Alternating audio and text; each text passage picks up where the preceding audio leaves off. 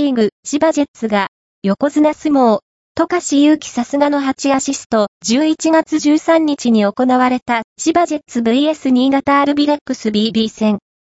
一時は、レバンが北海道戦の敗戦ショックを引きずっているかに見えたが、結果88対62と、大きく点差をつけて千葉が勝利した。